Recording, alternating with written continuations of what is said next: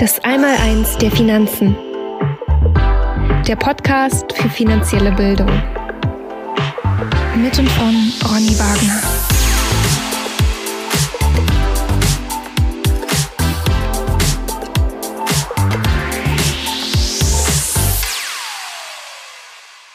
Herzlich willkommen zum Podcast Das Einmaleins der Finanzen. Heute ist mein Thema schicksalhafter Nullzins. Ich möchte ein bisschen über die aktuelle Situation sprechen und äh, ähm, euch natürlich auch meine Sichtweise auf diese Entwicklung und was da vermutlich noch auf uns zukommt mitteilen. Gleich geht's los.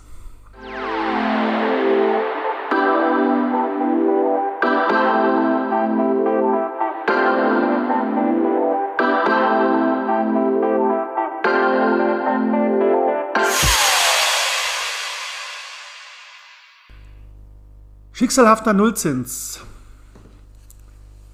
Der Großteil der Marktteilnehmer an den weltweiten Finanzmärkten ist aktuell sicherlich der Meinung, dass das aktuelle Niedrigzinsniveau ein ja, Sonderfall ist und die Zinsen bald wieder steigen werden. So zumindest deren Hoffnung.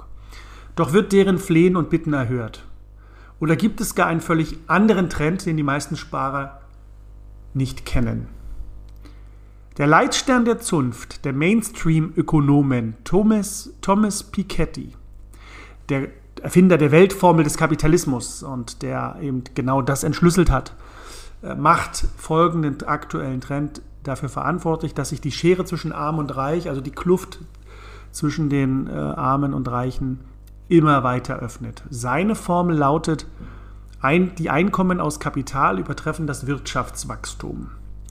Damit, so Piketty, wird die Ungleichheit stets größer, denn die vielen müssen für kleines Geld arbeiten und die wenigen können ihr Geld für sich arbeiten lassen. Wirtschaftswachstum und Produktivitätssteigerung, mehr Bildung und Innovationskraft, das alles, so Piketty, könne das Gefälle zwischen den Vermögenden und den Arbeitenden auf der anderen Seite verringern das Gesetz der zunehmenden Ungleichheit außer Kraft setzen, aber könne kein Wirtschaftswachstum der Welt. Ich denke, das dürfte auch jedem klar sein, der zumindest die Begrenztheit unseres Planeten, die Unend äh, nicht diese Unendlichkeit, sondern die Endlichkeit unseres Planeten äh, klar vor Augen hat. Fakt ist auch eins, das durchschnittliche Wirtschaftswachstum in den Industrienationen liegt seit ca. 300 Jahren bei ca. einem Prozent. Mal mehr, mal weniger, aber im Schnitt bei einem Prozent. Die Rendite auf Sachwertanlagen hingegen liegt bei durchschnittlich 5% pro Jahr.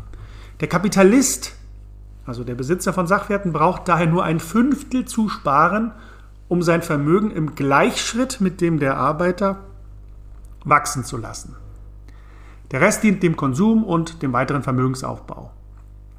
Das Ergebnis ist, denke ich, eindeutig. Die Kluft zwischen Reich und Arm wird immer größer. So Piketty. Ein Mittelding in Form des Mittelstands wird es in Zukunft aller Voraussicht nach nicht geben. Wir beobachten ja schon die Erosion des Mittelstandes und wir sehen, dass es wahrscheinlich in Zukunft nur die Extrembereiche geben wird, also sehr arm und sehr reich. Dazwischen, das wird immer mehr ausgedünnt und verschwinden. Diese Gesetzmäßigkeit ist nicht bestreitbar und führt zu den genannten Effekten. Doch was mich wundert ist, dass diese Tatsache, bei vielen Sparern noch nicht ins Bewusstsein vorgedrungen zu sein scheint. Sicher, ein kleiner Teil spürt, dass etwas faul im Staate Dänemarks ist, um es mit Shakespeares Worten zu sagen. Dieser Teil beginnt, Teile seiner Ersparnisse aus Geldwerten abzuziehen und in Sachwerte zu investieren. Auch das ist etwas, was ich aktuell beobachte.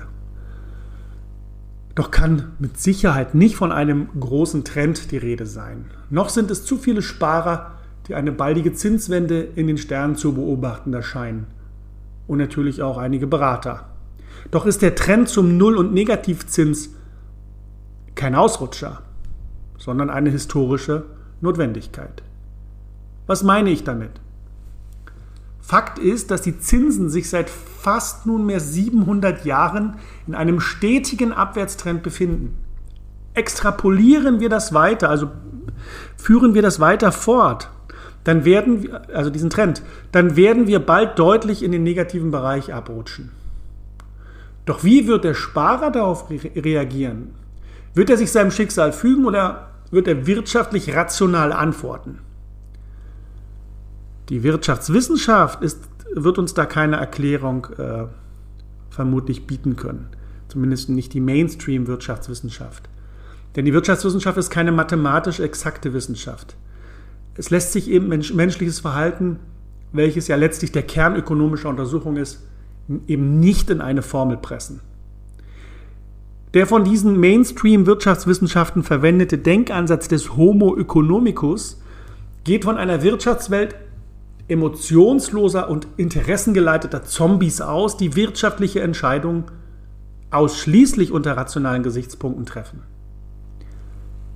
Ich denke, es dürfte jedem klar sein, dass die Realität deutlich von dieser Theorie abweicht. Rational wäre es, blickt man auf die aktuelle Situation, wenn Sparer, die sich mit einem sicheren Verlust in Form zum Beispiel dieses Null- oder Strafzinses konfrontiert sehen, grundsätzlich erst einmal äh, natürlich auch äh, äh verlustervers sind und äh, Verluste natürlich erstmal vermeiden wollen. Davon gehe ich jetzt mal aus, dass es de, das Ziel äh, der Menschen ist. Rational wäre natürlich das, äh, dass sie dann, wenn sie das wissen, also Null- und Strafzins da am Horizont ne, und auf der anderen Seite natürlich auch Verlustaversität, Aversion, nicht Aversität, Aversion, dann ist es doch klar, dass sie ihr Erspartes von der Bank abheben. Doch scheint mir eben dieses mögliche Verhalten, äh, scheint mir nicht dem, dem Naturell des Homo sapiens zu entsprechen. Der Mensch entscheidet sich leider aktuell da noch ein bisschen anders. Sicherlich, der Homo economicus würde sich so verhalten. Er würde mit diesen Bedingungen ganz klaren äh, oder diesen Bedingungen ausgesetzt ganz klare Entscheidungen treffen. Doch in der Realität ist genau das Gegenteil der Fall. Denn ich vermute, dass die Sparer äh, auf diese aktuelle Situation des Null- und Negativzinses ähm, da so reagieren werden, dass sie erstmal die Füße stillhalten werden. Und genau das ist ja auch das, was wir derzeit beobachten. Es gibt sicherlich Ausnahmen von dieser Regel, aber Tatsache ist doch, dass der, der deutsche Sparer momentan relativ wenig Anstrengungen unternimmt, um aus diesen Anlageformen auszusteigen. In meinen Augen gibt es eine, beim, beim deutschen Sparer eine sehr hohe Toleranz gegenüber diesen Strafzinsen. Diese ist ähnlich gelagert wie die Toleranz gegenüber der Inflation. Auch das scheint ja viele über Jahre hinweg nicht so wirklich interessiert zu haben. Denn die Deutschen sind sicherlich schon ein sehr tolerantes Volk. Einen großen Widerstand aus breiten Bevölkerungsschichten gegen diese Trends erwarte ich dann daher eher nicht. Denn in meinen Augen überwiegen bei den meisten Sparern und Sparern die Vorteile von Bankkonten. Da ist auf der einen Seite die Zusatzgebühr der Bank in Form von Strafzinsen eher das kleinere Übel. Für den Sparer sind Sicherheit, Einfachheit, Praktikabilität in Zeiten der fortschreitenden Digitalisierung ein zu deutliches Plus, als dass sie hier in hektische Be Betriebsamkeit verfallen und ihre Sparkonten leer räumen. Aber auch die Diskussion über die Abschaffung des Bargeldes lässt den Sparer gar keine andere Möglichkeit, als weiter in die Dienstleistung der Banken in Anspruch zu nehmen. Positiv ist an diesem Szenario der weiteren äh, Verschärfung der Null- und Negativzinssituation eigentlich relativ wenig. Denn mit dem fallenden Zins gehen für den Großteil der Bevölkerung reale Einkommensverluste einher. Auch das wird sicherlich nicht zum Verkleinern der Lücke zwischen Arm und Reich führen.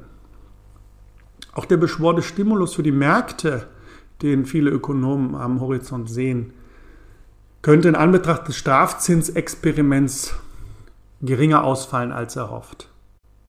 Dasselbe dürfte für einen allenfalls erhofften Konsumschub gelten, nachdem weniger als 1% der Sparer ihr abgezogenes Geld tatsächlich ausgeben würden.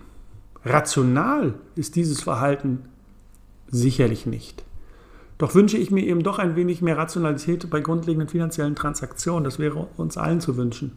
Möglicherweise würde sich dann die Kluft zwischen Arm und Reich nicht ganz so stark ausweiten. Denn letztlich führt kein Weg an Sachwertinvestments vorbei. Das Pendel schlägt hier eindeutig zugunsten der echten realen Vermögenswerte aus. Ich hoffe, ich konnte meine, meinen Standpunkt äh, etwas näher bringen und ähm, euch zeigen, dass hier ähm, nicht damit zu rechnen ist, dass sich diese Situation in naher Zukunft verändern wird. Allzu deutlich äh, zeichnet sich dieser doch sehr äh, langfristige Trend äh, ab, dass sich hier die Zinsen äh, in der nächsten Zeit eben nicht in deutlich positives Terrain wieder absetzen werden können. Sicherlich wird es kurzfristige äh, Entwicklung geben, aber der langfristige Trend ist in meinen Augen fest vorgezeichnet.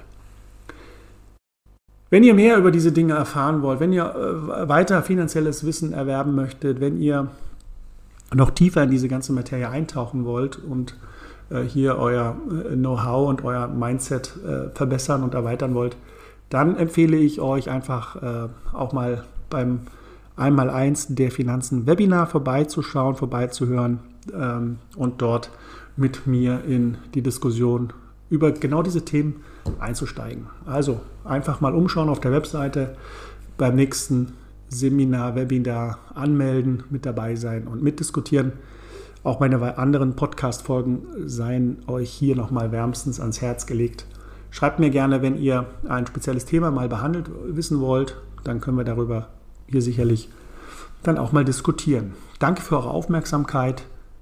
Euer Ronny Wagner.